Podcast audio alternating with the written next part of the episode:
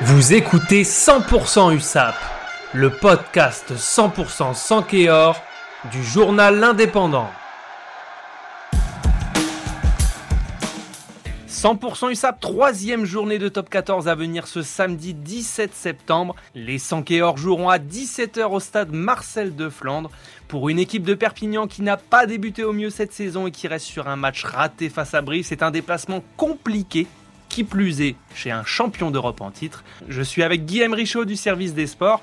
Guillaume, après la défaite à domicile contre Brive la semaine dernière, l'USAP se déplace donc ce samedi à La Rochelle, favori du championnat.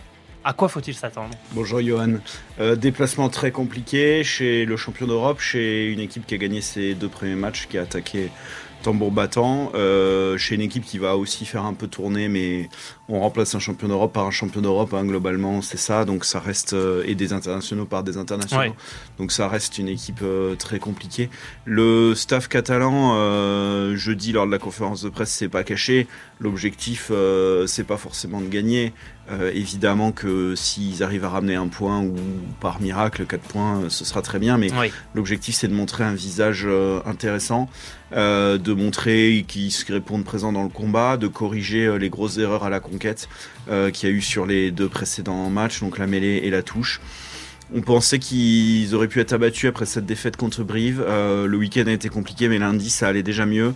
Parce que les données statistiques du match, maintenant ils ont des GPS sur Mhm. eux, donc Ouais. euh, les données statistiques du match montrent quand même qu'ils étaient présents dans le combat. Alors c'est ce qu'on a senti hein, sur le bord de la touche, euh, enfin sur le bord du terrain, dans les tribunes, mais, euh, mais ils étaient impuissants. Ouais. Et pour retrouver ça, bah, il faut retrouver les ballons, donc il faut retrouver la conquête. Donc ils ont travaillé la touche, ils ont travaillé la mêlée.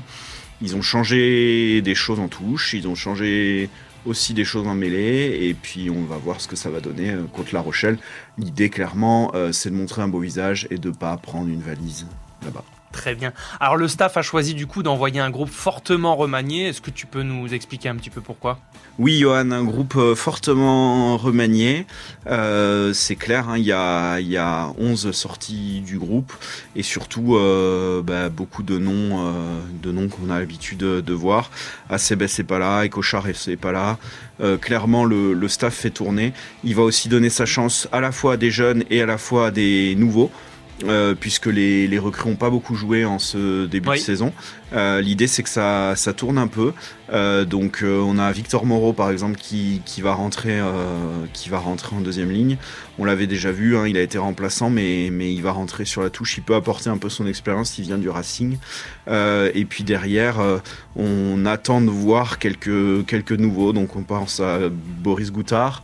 Euh, on a un jeune aussi euh, bah, qui est rentré très rapidement contre contre Pau, euh, Théo Forner qui, qui rentre aussi à l'aile. Uh-huh. Euh, et puis, euh, et puis bah, on a aussi euh, en numéro 10 euh, McIntyre qui, qui va jouer euh, titulaire pour la première fois. Euh, on, attend, on attend un peu de beaucoup de lui, même si euh, Teder semble euh, indéboulonnable à ce poste. Oui. On attend de voir euh, dans, dans la complémentarité entre les deux euh, ce que ça peut donner, et notamment sur le jeu au pied, que ce soit euh, sur, au moment de taper les pénalités ou même se donner un peu d'air, puisque c'est un peu ce qu'il a aussi manqué à l'USAP, notamment à Pau.